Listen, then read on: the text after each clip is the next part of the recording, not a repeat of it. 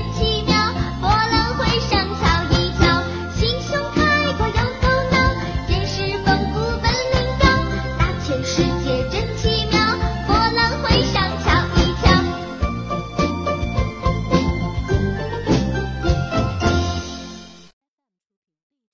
精彩的生活奇妙的世界小朋友们好。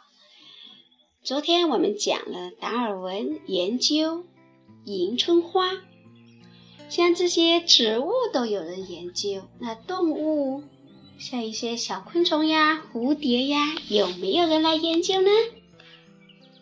今天我们就来讲一个我国当代著名的蜻蜓和寄生蜂分类学家。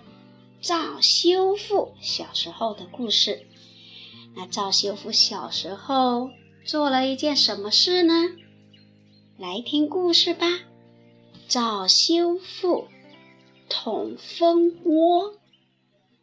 赵修复小时候是个顽皮的孩子，他经常和村里的孩子们到野外去玩，还特别喜欢研究各种虫子。有一次，赵修复和另外一个孩子到村外去玩，看到一棵树上挂着一个蜂窝。他对那个孩子说：“大家都说蜂窝不能捅，一捅蜂就出来蛰人。我们想个办法捅它两下，怎么样？”他俩商议后，就准备了一顶蚊帐。赵修复爬上树。从树枝上掉下一根绳子，把蚊帐挂上，然后和那个孩子缩到蚊帐里，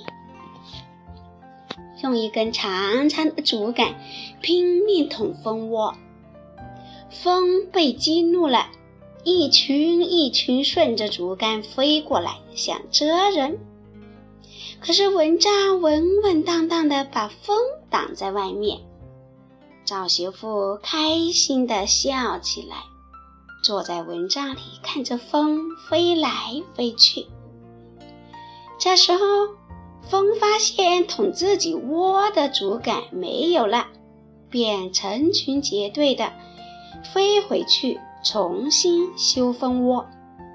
赵媳妇眼睛都看直了，他呆呆的想：他们怎么会和人一样会修房子呢？从此，他对昆虫产生了极大的兴趣，暗暗下决心：等我长大了，一定要好好的研究这些小动物。上学后，他更喜欢昆虫了，老是一个人趴在地上看蚂蚁，或者抓个蜻蜓、蝴蝶之类的小虫子。仔细的观察研究。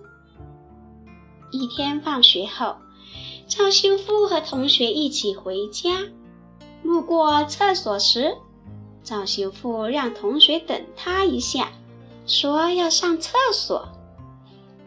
可是，一钻进去半个多小时还不见他出来，同学急了，掩着鼻子到厕所里看看他出了什么事。